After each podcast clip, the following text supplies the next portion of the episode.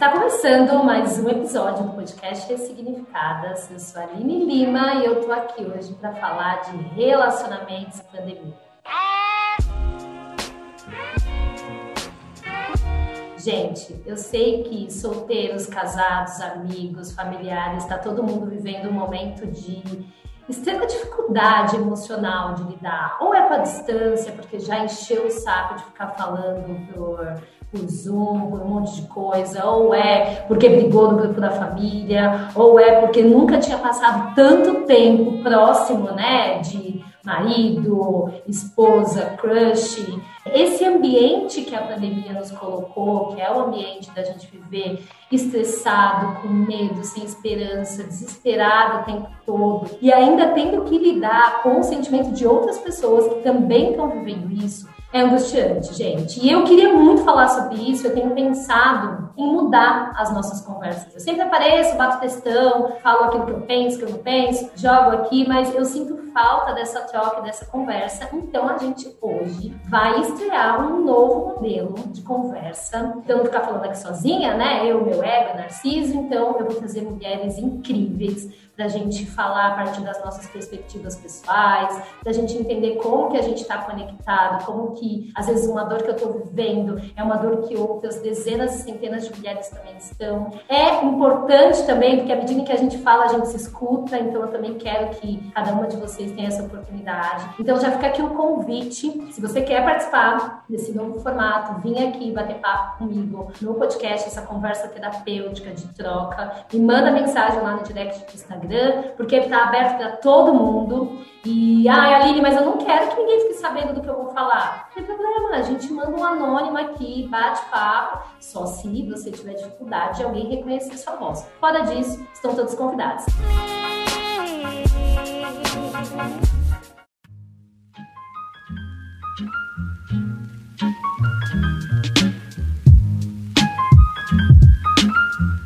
E hoje, para abrir esse momento super especial aqui no nosso podcast. Eu tenho uma convidada que é uma mulher maravilhosa. Eu fico muito feliz de iniciar esse programa, né, esse novo formato com ela, que é a Caroline Conceição Moreira. Ela é uma mulher negra, empreendedora. Ela tem uma startup foda, que é a Negros Plurais, que tem foco na aceleração de negócios de mulheres negras, consultoria de diversidade racial e assessoria de palestrantes negras. Ela é mãe de duas crianças, esposa, amiga, filha, neta, e ela estava me contando que ela se descreve como disruptora de destino. Carol, seja muito bem-vinda ao podcast Ressignificadas. Ai, gente, muito obrigada. Tô bem emocionada aí com essa apresentação, porque é difícil a gente se olhar, né, como mãe, empreendedora, neta, filha, tudo isso. É muito. Com a pandemia, não deu tempo de perceber que eu sou tudo isso. E agora, com essa conversa, eu me lembrei de todas essas peculiaridades, né, sobre esse monte de caróis que habitam em mim.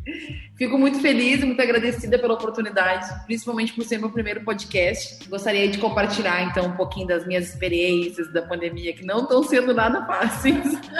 Ai, Carol, sabe que você falando isso, eu achei muito bacana, assim, já começar, que é, nossa, eu tô percebendo agora quantas Caróis existem em mim. E aí eu sempre falo aqui, quando a gente fala, escreve, a gente se escuta. A gente sai desse lugar inconsciente, automático que a gente está vivendo, e eu acho que a pandemia trouxe muito isso, né? A gente tá anestesiado, a gente não quer olhar para o tanto de coisa que a gente tem que lidar, com o peso das coisas, e a gente vai muito no automático. E aí, com essa descrição de tantas palavras, eu queria entender um pouco de você, como que você tem lidado com o seu sentimento com relação a todas essas relações, esses papéis que você tem durante a pandemia? Como você falou assim da questão do automático, é, no começo assim da pandemia eu já estava em quarentena porque eu tinha recém ganho minha filha. Então eu já estava num projeto num, num, momento recluso, eu já trabalhava em home office. Eu não senti no começo realmente a pandemia. Quando todo mundo parou, foi quando eu dei o um boom e disse, já que todo mundo parou, eu vou seguir, porque eu já estava preparado, já tinha planejado o que, que eu ia fazer. Então eu segui o fluxo. Seguindo o fluxo, eu fui trabalhando enlouquecidamente e as coisas foram realmente acontecendo porque eu não parei.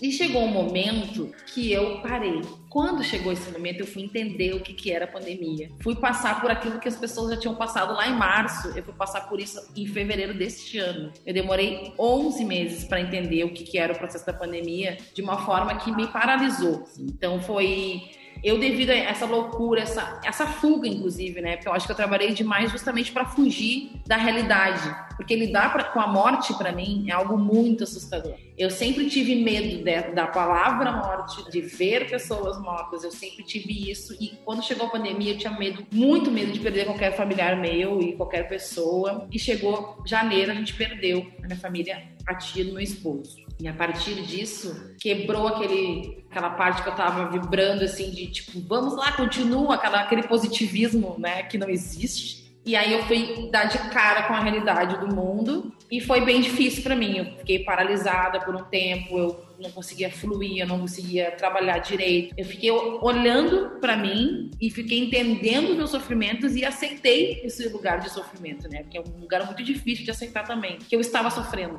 que eu estava sofrendo por tudo aquilo que eu não sofri durante esses 11 meses, porque não deu tempo, realmente não deu tempo. E aí quando chegou esse momento que eu fui me perceber assim com esses com essas problemáticas realmente de sentimento mesmo, né? O que, que eu posso fazer? Me dava angústia, me dava ansiedade, eu não tinha vontade de fazer nada, vontade de desistir de tudo. Aí, a partir dessa queda assim que eu tive brusca, né, de janeiro e fevereiro, de energia mesmo que caiu, eu vou criar uma outra coisa para me erguer, porque meu trabalho é algo que realmente faz com que eu volte.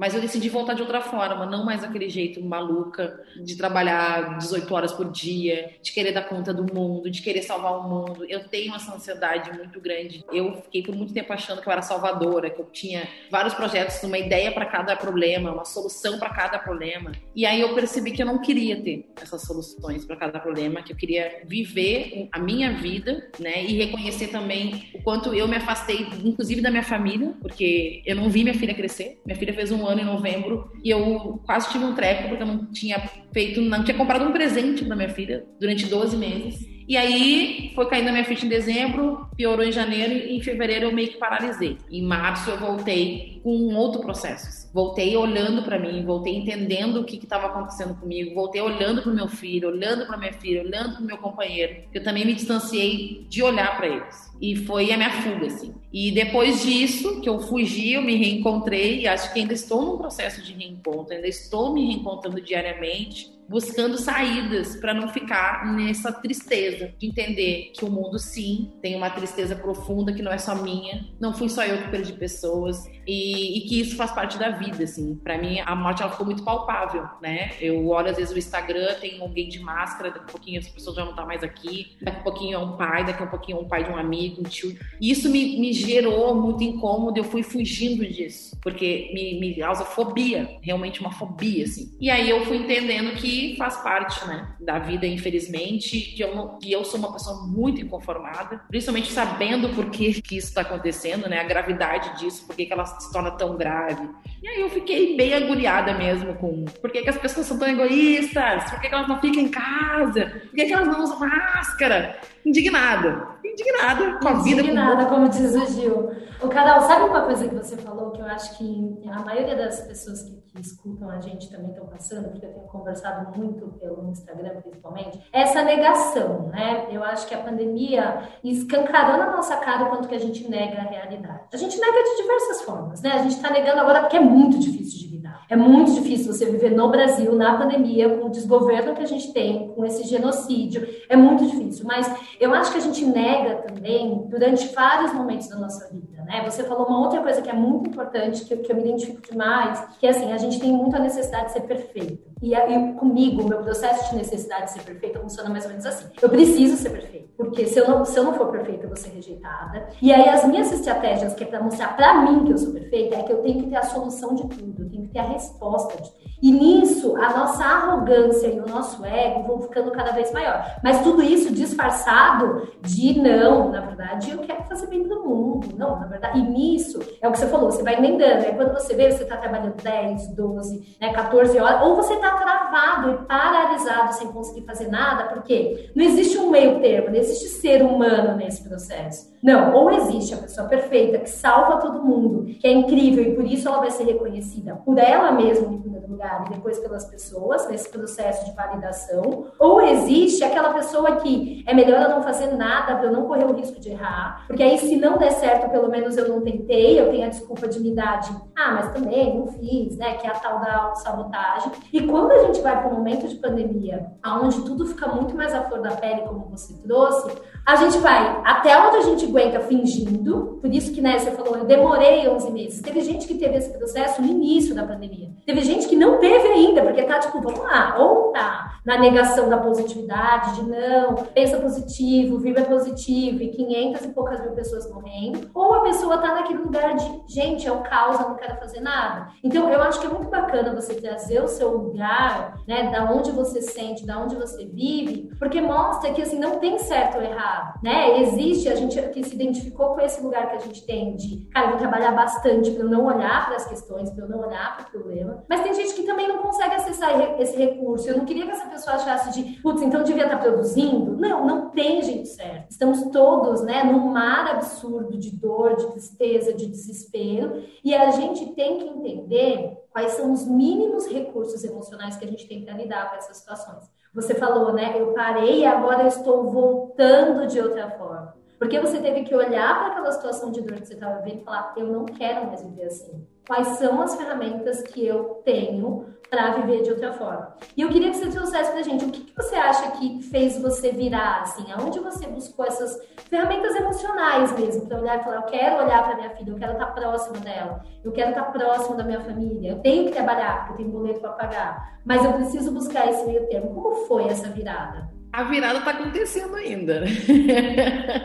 ela não aconteceu por, por todo, assim, ela está acontecendo. Na verdade, foi assim: eu comecei a perceber um grande estresse do meu marido, do meu filho, dos dois juntos, e eu ficava naquele meio. Assim. Eu via que meu filho ficava incomodado com algumas coisas, meu marido ficava incomodado com outras, e aí rolava aquele estresse, eu ficava no meio tentando administrar isso. E isso não me fazia bem. E aí eu brigava com eles né? Mas aí eu fui entender que eu tava brigando com eles por eles também terem os momentos deles. E eu não tava querendo que eles tivessem esse momento, que eles tivessem ansiedade, que eles tivessem tristezas, que eles estivessem incomodados. Eu queria também minha família perfeita da Margarina. E não tava mais acontecendo a família perfeita da Margarina. Então foi muito incomodativo para mim perceber que alguma coisa tava dando muito errado. E essa coisa que tava dando muito errado era a minha família que eu sempre quis, que foi aquela família que eu construí, né? Não foi algo que eu idealizei, mas foi algo que aconteceu e que eu sempre gostei muito desse ser família, né? De, de cuidar dos meus filhos, de ter esposa. E eu não tava mais fazendo nada disso. Eu também tive alguns toques de algumas pessoas que olhavam para mim e diziam assim: Carol, tu precisa sair, tu precisa se divertir, tu precisa viver. O mundo não acabou, porque eu realmente me isolei. Eu não queria ver minha mãe, que eu tinha medo, eu não queria ver minha sogra, eu não queria ir na casa deles, eu não queria que eles fossem na minha. Eu neguei, tipo, todos os convites do mundo. Eu realmente não me aglomerei em lugar nenhum e também nunca mais fui pra rua. Então, meus passeios pra rua era pra ir no supermercado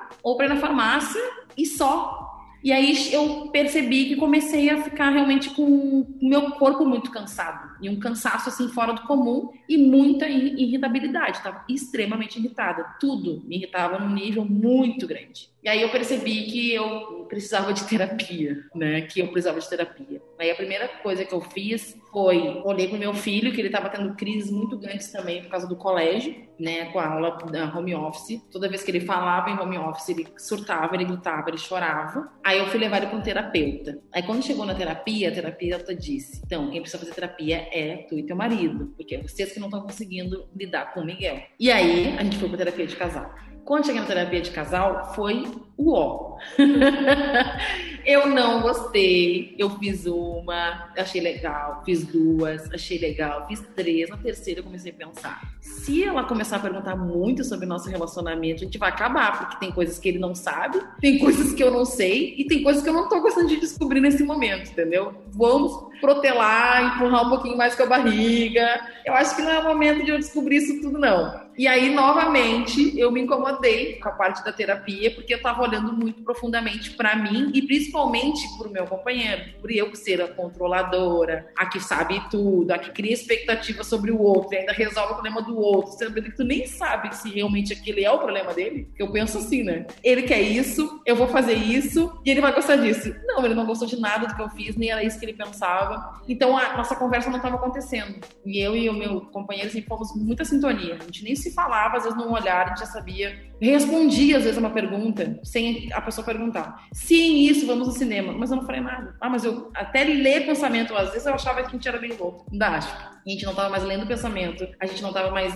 se entendendo. Ele falava A, eu falava B e não chegava a conclusão nenhuma. E aí eu comecei a ficar bem estressada mesmo, cair meu cabelo, e aí comecei a ter várias outras coisas, assim, é, no corpo mesmo, alergias, várias outras coisas, assim. Aí eu fui procurando os médicos e disseram, ah, tu tá com uma crise de estresse gigante. E eu não tava achando que eu tava com crise de estresse, achava que isso era normal. Eu sempre achava que era tudo normal. Só que eu percebi que dali tava num exagero, assim. Aí fui fazer os exames, eu tava sem vitamina D, eu tava sem nada. Tava toda errada. Toda errada, com tudo. Meu corpo, meu cabelo, minha, meu sangue, tudo tava errado. Aí eu parei e sofri. Me permiti sofrer. Eu acho que foi a primeira coisa que eu fiz, foi isso. Foi, vou chorar, não quero ir, não vou ir, cancela tudo hoje, não tô bem. E fiquei, acho que umas duas semanas realmente assim, eu não conseguia nem pensar. Eu tive, eu acho que uma, um staff, um burnout, alguma coisa, porque eu realmente não. A pessoa falava comigo, eu não sabia o que eu tava falando. Eu ia na cozinha, eu não sabia o que eu vinha fazer na cozinha.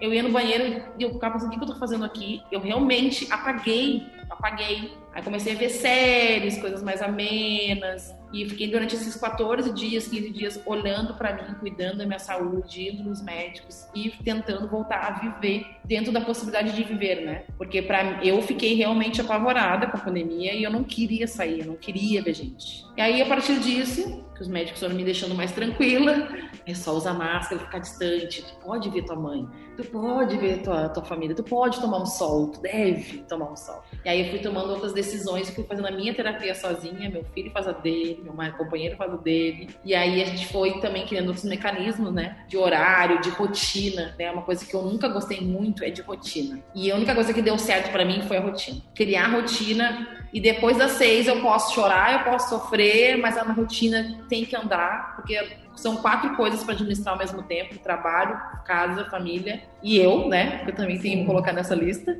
E aí foi indo aos poucos, assim. Mas ainda eu sinto que eu ainda estou num processo, assim, de me recuperando, assim, do baque, porque eu realmente fico muito impactada com tudo que acontece. Eu sofro demais. Um sofrimento muito grande. Então eu prefiro hoje em dia fugir para não sofrer tanto. Só que agora chegou uma hora que deu na minha cara, eu não tive mais o que fazer, tive que aceitar, chorar.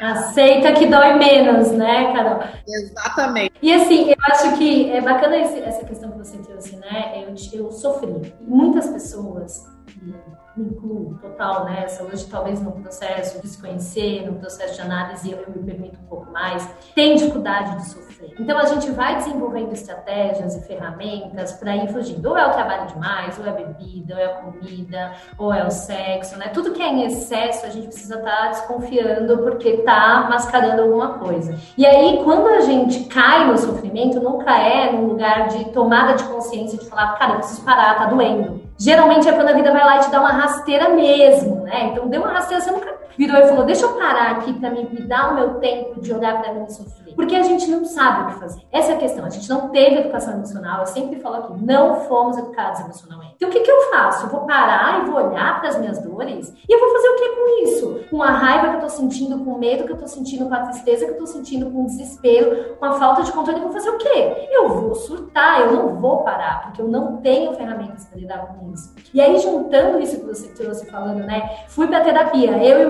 marido. Primeiro que mandei o filho para terapia, a terapeuta falou: o problema é com você. Já mexe com a nossa, essa coisa da gente ser, como assim comigo? Não, eu estou fazendo melhor, né? Você se sente até meio ofendido. Mas tudo bem, vamos lá, já que é pelo bem da, da criança, eu imagino, né? Não sou mãe vão lá para terapia com o, o, par, né? O parceiro, a parceira. Chegando lá, aí vai para uma coisa que é muito importante, que eu acho que a gente também não olha sobre as relações. A gente tem a nossa individualidade, o parceiro tem a individualidade dele, e aí a gente vai juntos para uma relação de casamento que seja, né? Ou até mesmo de, de amizade, ou até mesmo de, de namoro à distância, enfim. Modelo de relação que a pessoa escolher, e a gente vai guardando um pouco aqui. Eu, eu mostro que, né? Coloco as minhas máscaras e mostro ali o que eu acho que aquela pessoa pode gostar. Início de relacionamento. Ela vai lá, coloca as dele e mostra o que, porque tipo, a gente não vai mostrar tudo, né? E se essa pessoa me rejeita, se eu contar tudo que eu sou, se eu já chegar sendo quem eu sou. E a gente faz isso muito inconsciente, né? Tem gente que é maldoso, a gente fala, cara, não vou mostrar, depois eu dou um jeito. Mas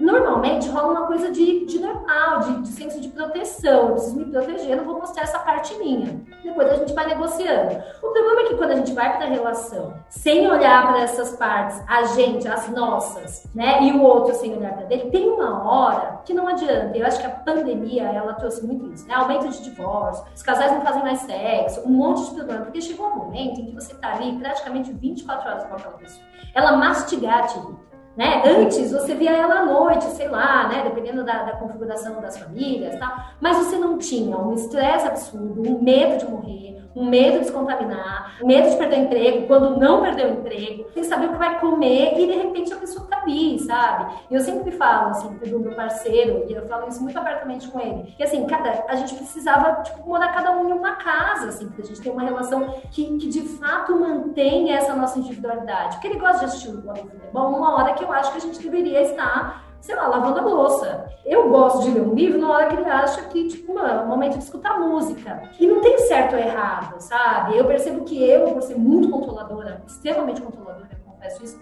no começo eu achava que as coisas tinham que ser a minha lista. Não, agora nós vamos almoçar, depois nós vamos lavar a louça. E ele falava, mas é que eu gosto de descansar depois do almoço. É, mas depois de lavar a louça, né? E eu percebi que eu tinha virado, tipo, uma general dentro de casa e o quanto que isso estava atrapalhando a minha relação. Então, quando você trouxe isso, eu acho que vai tocar muita gente, porque eu não queria ver as coisas dele e eu não queria olhar para as minhas e nem que aquilo fosse posto pra gente. Porque isso pode tirar toda a chama da paixão. Como assim eu vou ficar nua na frente dessa pessoa? E não é nem nua de ficar pelada. É nua no sentido de aquilo que eu não aceitei nem pra mim, eu vou falar na frente de uma outra pessoa. E eu acho que tá aí a chave, Carol, que, que é essencial para os momentos de relacionamento hoje. Não que é pra sair, meu, mandando tudo, né? Deixa eu falar tudo que eu penso e que eu sinto, mas entender que existe um outro ser que está vivendo uma dor. E aí você trouxe isso muito bem na sua fala, você falou assim: eu queria que todo mundo estivesse bem, eu queria que ninguém estivesse ansioso. E aí quando eu percebi que cada um tava vivendo o seu processo, assim como o meu, eu me desesperei porque eu não podia controlar. Então eu acho que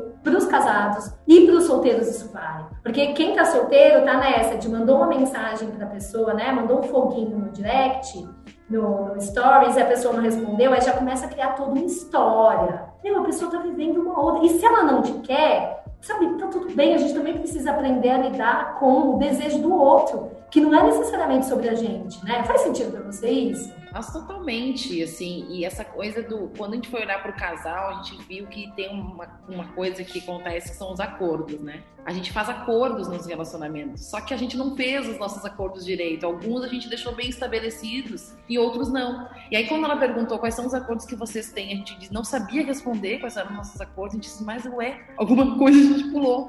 E com certeza a gente pulou, porque a gente se conheceu num dia e a gente casou no outro dia. Então a gente não teve a fase de se conhecer e depois casar. A gente se conheceu e está se conhecendo ainda. Né? A gente tem três anos juntos e a gente está no processo de autoconhecimento interno dele, porque ele tem, inclusive, morava em outro país, então ele está ainda saindo daquelas outras culturas que ele viveu durante muitos anos eu entendendo um homem que morou em outro lugar, um homem bissexual também, que é uma questão que chegou muito forte também na pandemia, e a gente conversar sobre esse assunto que a gente não conversava, foi algo que bateu muito em mim também. Tipo, poxa, e agora? Eu sou casada com um homem bissexual e que eu, algumas coisas eu não vou poder fazer Algumas coisas eu não vou suprir, aquele medo de não ser suficiente, né? E ter essa conversa foi uma conversa difícil, porque a gente se acha a pessoa, eu me acho pelo menos a pessoa mais cabeça aberta. Eu já sabia desde o começo que ele era bi, desde sempre. Só que ele começou a falar mais sobre isso. Ele começou a falar o quanto ele, as relações que ele teve, como é que foi. Ele começou a querer me contar isso. E eu, tipo, uhum, tá bom. Aí comecei a ficar curiosa também, né? E como? E aí fui perguntando, mas ao mesmo tempo que eu tava perguntando, era uma pergunta de desespero, tipo, ai meu Deus, e agora? E esses acordos que a gente não faz, né? De entender e respeitar o lugar do outro, porque o que acontece? A gente fez um acordo quando, quando eu engravidei, eu sempre falo, meu marido que me deu o golpe da barriga, né? Ele ficava contando a minha tabelinha, porque eu não queria ter filho mais. E eu não tomava remédio, eu não tomo remédio. E aí eu ficava controlando realmente pela tabelinha. E teve uma das minhas voltas de viagem que eu não olhei a tabelinha, mas ele olhou. E aí, quando eu cheguei, ele tava com muita saudade. E foi aí que a gente fez a Luna. E aí, quando eu descobri que tava grávida, eu falei assim: olha, eu não pensava em ser mãe agora e tu pensava em ser pai. Tu deu um golpe da barriga em mim, então agora a Luna é tua filha, tu vai cuidar dela. Eu vou gerá-la, mas ela é tua. E ele, ok, era isso que eu queria mesmo, já que tu vive viajando, tu vive, eu tenho uma companhia. E eu deixei ele ser pai, ser pai como se fosse mamãe. E aquilo ali, hoje em dia, me dá Agora parei um pouco de ciúmes, mas começou a me dar ciúmes, porque às vezes ela chamava ele de mãe e eu de pai. Porque a referência dela de, de cuidado é muito mais dele, porque eu deixei ele fazer tudo, só não dava o mamar, assim, né, no começo. E aí quando a gente conversou, eu falei assim, poxa, esse acordo que a gente fez, né, de que tu ia cuidar da aluna e eu ia ser a pessoa que ia trabalhar mais, eu não gostei, não quero mais esse acordo, sabe? Esse acordo que a gente tinha combinado não tá legal para mim, porque eu também quero ser mãe. E aí a gente teve que mudar esse acordo e a gente não tinha conversado sobre isso, né? O acordo foi feito quando eu tava grávida. A gente viveu ele durante um ano da pandemia, e daqui a pouquinho eu olhei e disse: Não, eu não quero ser mãe, eu quero só ser mãe. Eu posso ser mãe durante quatro meses seguidos e nem chegar perto da minha filha. Eu quero ficar com ela sozinha. E claro que não deu, né? Óbvio, porque ela já é grudada nele. Mas eu também aprendi a, a, lidar com meus ciúmes e também entender que bom que ela tem essa possibilidade, né? Ter um pai presente como ele é. Mas também, ao mesmo tempo, quanto isso me incomodou por quando eu decidi que eu não queria mais esse acordo, já estava feito. Os meus filhos são coisas que mexem muito comigo, assim, tudo vem a partir deles, né? E eu acho que eles também são um pouco do meu termômetro, assim, de que eu tô bem, de que eu tô mal. Quando eles estão bem, tá tudo certo. Quando eles não estão, não tá nada certo, tá tudo errado. Inclusive, numa terapia foi falado para mim: os teus filhos são o alicerce da tua ponte, né? Se alguma coisa não tá dando muito certo ali na criação, é porque tu não está fazendo alguma coisa certa. Mesmo sabendo que não existe o certo e errado, existem algumas coisas que precisam ser construídas, como a rotina que eu tava sem. Um filho dormia às, nove o outro dormia uma. O outro acordava às sete, o outro acordava às onze. O outro acordava no meio da madrugada e aí acabava que eu não dormia mais, né? Porque não tinha rotina. E se olhar como um erro, né? Tipo, errei, eu não fiz rotina, errei, não consegui dar conta do colégio das atividades, errei, não dei tanta atenção para minha filha quanto eu gostaria. E olhar para os teus erros, que é a parte mais difícil, assim, né? E também entender que os acordos podem mudar. E aí eu acho que a gente também estabelece acordos invisíveis, às vezes, né? Que, que nem eu criei com vários com meu companheiro e na terapia de casal, quais são eles, a gente não sabia dizer. E depois a gente percebeu que sim, tinha vários acordos a gente decidiu, olha, esse aqui não vai mais funcionar, vai funcionar assim, esse não vai mais funcionar, vai funcionar assim. E tu, ok, tu vai poder também ser o meu marido, o Ivan, meu querido amigo do Ivan também. Então vai fazer tuas coisas, porque ele também não fez mais nada. Ele ficou só sendo pai. Então chegou esse momento que ele estava muito cansado, porque ele cuidava do Miguel, meu filho, da Luna e de mim e da casa mais do que eu cuidava deles, né? E ele também, quando decidiu ficar comigo, é porque eu era uma parceira dele e eu não tava mais sendo essa parceira. Então foi um momento que eu, tipo, ok, tu vai ter tua individualidade, então. E aí eu tive que demorei um pouquinho para aceitar que ele ia fazer coisas para ele. E aí hoje em dia ele faz, né? Tá fazendo um curso que ele tanto queria. Tem horários que ele sai para fazer as coisas dele e tem os horários que eu saio para fazer as minhas coisas. E essa parte foi a mais difícil, porque era tudo comigo. Eu resolvia eu que dizia quando que lava, quando que, quando que arruma, quando que para, quando que deita, quando que a gente sai, o que, que a gente come, tudo fui eu. Carol, isso é muito. Olha, a gente é muito parecida, né? O quanto que a gente casta também as pessoas, né? Eu não sou dessa que defendo que ah, a mulher não tem que ser forte, porque senão. Não, todo mundo tem que lidar. Mas eu acho que a gente precisa reconhecer o quanto também é de força nossa e o quanto é de controle, o quanto que é necessidade de estar acima. Porque assim, a gente sofreu tanto, eu pelo menos tenho isso na minha história. Nenhum homem vai me fazer. Eu tô, ninguém vai me fazer sofrer, ninguém vai me passar pra trás, né? E aí você acaba assumindo um lugar que fere o outro. E você falou de acordos invisíveis, que eu acho que é muito, é muito importante a gente falar sobre isso aqui, porque assim, muitas vezes a gente faz acordos e a paixão, o momento, você falou, putz, a gente se conheceu, foi morar junto, não deu tempo de bater lá, né? Ó, vamos combinar assim, eu gosto de tal jeito, você gosta de tal jeito, esse é o meio termo. O contrato foi se escrevendo nas entrelinhas, né? Estilo contrato de banco, você tipo, topa, tem 20 páginas para abrir, topa, não importa o que tá aí. É o que a gente faz entrando nas relações. Só que o problema é que, assim, se a gente não olha constantemente para esses acordos e não estabelece uma via de comunicação, como a que você falou, que está conseguindo buscar agora, tá fadada ao fracasso. Pode, pode existir o maior amor, pode existir maior química, um sexo incrível, não tá fadado, porque é isso, gente. Relacionamento né? Tem que parar de, de sonhar com aquela coisa de contos de fada, do amor romântico. Gente, é construção diária, é toda hora. E eu acho que é muito importante também a gente olhar para os acordos que a gente faz com a gente mesmo. Por exemplo, esse acordo que eu tô falando, que eu acho que a gente tem muito parecido. Ninguém vai passar atrás, eu tô acima de tudo, eu tô no controle e tal. Cara, esse foi um acordo que eu usei em algum momento da minha vida para me proteger. Porque tinha gente me fazendo mal. Esse acordo que eu, que eu usei em algum determinado momento foi uma estratégia que servia aquele momento. Hoje eu não estou mais com uma pessoa sendo abusiva comigo. Hoje eu não estou com alguém que está querendo me passar para trás. Hoje eu não estou com alguém que está me fazendo mal. Hoje eu estou com alguém que quer ser parceiro. E por que, que eu vou continuar com esses acordos meus de forma de enxergar o mundo, de viver o mundo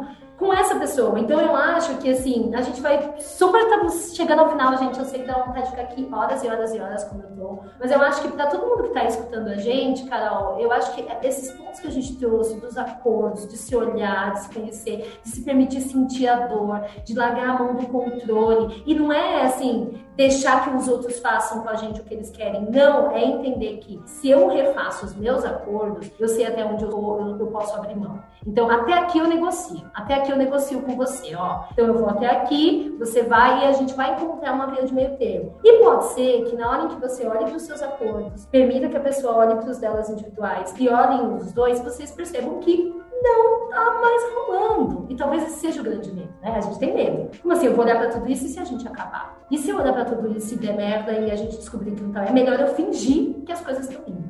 Caçam com esses insights que a gente trouxe das nossas vidas, né? Que aqui é zero teoria e como viver e como aprender. E o que você falou todos os dias. Não sei se, se mudei, estou mudando todos os dias. Mas eu quero que as pessoas pensem nas, nos acordos que elas fizeram. Acho que o grande chamado dessa nossa conversa é quais são os seus acordos individuais e quais são os acordos que você tem nas relações de amizade, familiar, de parceiro, de crush, de PA, do que for. Porque são eles que vão te dizer até onde você vai, até onde te faz bem. Então, Carol, eu queria que você desse uma última mensagem aqui sobre todo esse nosso papo incrível para todas essas mulheres e homens também que nós temos aqui, para a gente encerrar esse nosso encontro. Ah, que pena! Muito gostoso conversar sobre isso, até porque eu, tenho muita dificuldade de falar sobre minha relação, não porque eu não tenho, eu não tenho problema nenhum em falar com ela, é porque realmente eu não me permito falar sobre isso, sabe? E quando a gente não se permite olhar, não falar e nem olhar para essas relações, né? É melhor fugir, realmente. Eu se, eu, se eu pudesse, eu fugir o tempo inteiro. Mas tem coisas que realmente não faz mais sentido, né? Eu luto por tais ideais, eu faço tais coisas, com tais objetivos, por que, que na minha relação eu vou deixar de lado? Por que, que a minha relação eu não vou olhar com tanto carinho? Por que, que nas minhas relações é, com minha família ou com qualquer outra pessoa eu não vou perceber que eu também erro, né? Que eu também cometo meus, meus errinhos, né? A gente comete. Mas principalmente quando a gente se permite entender que a gente, nós somos seres individuais, né? Que nós vamos ter hoje uma demanda, amanhã outra, e amanhã eu vou pensar em outra coisa, vou querer fazer outra coisa, e não é só a gente que faz isso sozinho, né? Nossos parceiros também, nossas amizades também. Né? Eu, eu, mudei muito meu ciclo de amizades na pandemia, porque algumas pessoas eu não, achava que não fazia mais sentido. E a gente não quer perder, né? A gente está sempre querendo ter sempre por perto, mas para quê? Né? Qual é o sentido dessa pessoa estar por perto? Qual é o sentido de eu ter essa amizade? Qual é o sentido de eu estar próximo de um, de um tio que fala só besteira? Então, por que, que eu tô aqui ainda, né? Eu acho que é muito isso, assim, é olhar o porquê que eu estou aqui, o que, que isso me faz bem, é, onde eu tenho essa responsabilidade em cima disso também, né? Porque a gente também não quer assumir as nossas responsabilidades responsabilidades em cima do, do que, que acontece, é só o outro é o culpado, é só o outro é o errado. Olhar para isso é, é, libertador, assim, a gente consegue ter mais paz com a gente mesmo, né? E ficar mais tranquilo, assim, porque eu acho que é isso, a gente tem que buscar dentro dos nossos processos internos, a melhor maneira de ser feliz, porque a gente realmente, com a pandemia, não temos nada mais provável de que a vida é curta, de que a gente não sabe o dia de amanhã, e por ter tanta incerteza, a gente pelo menos tem que ter uma vida, uma, um pouquinho mais de certeza do, do que, que é bom para mim nesse momento. Se amanhã acontece alguma coisa, eu sei o que está me fazendo bem, não, não sei porque eu fui vivendo, porque eu fui atropelando. Não faz sentido. Eu acho que a gente tem que olhar para o sentido. Eu acho que a pandemia também é um recado para a gente. Olhem para si, olhem para o lado,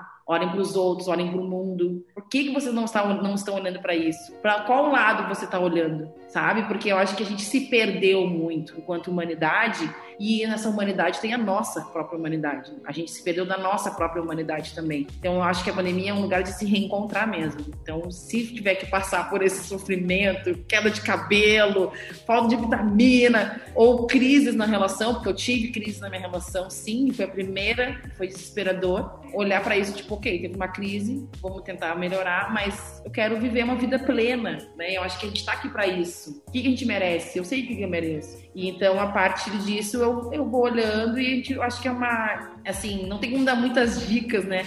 Do que fazer, mas olhar para si é a melhor coisa que tem, assim. Olhar para si e entender: aqui, ó, tô sendo egoísta, tô sendo autoritária, tô sendo. Nossa! Quando eu descobri que eu era egoísta foi agora há pouco. Meu Deus, eu não sabia que eu era egoísta. Eu pensava que eu era a pessoa mais não é emprestar sapato que te deixa menos egoísta, são outras coisas. Para mim, o egoísmo era isso, sabe? Eu empresto tudo, como você egoísta? Não, não é isso.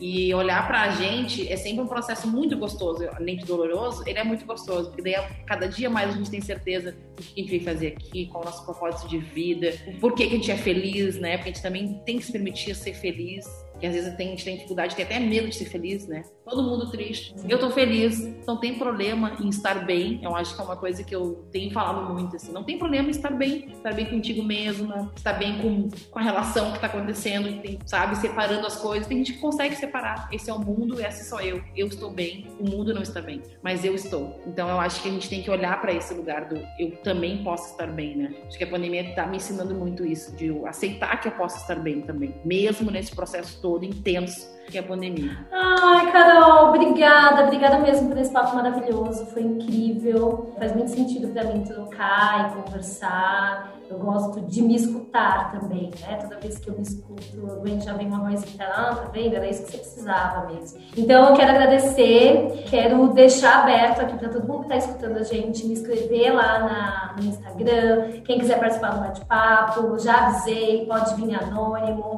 vamos trocar, cada episódio vai ser um tema diferente. Então, muito, muito, muito obrigada, Carol. Acho que é isso, Aline, obrigada. E a todos que escutaram a gente, participaram dessa conversa aí, da sua casinha. Se cuidem, usem máscara, se permitam sentir a sua humanidade, como a Carol falou. E nos vemos na próxima semana. Tchau, tchau.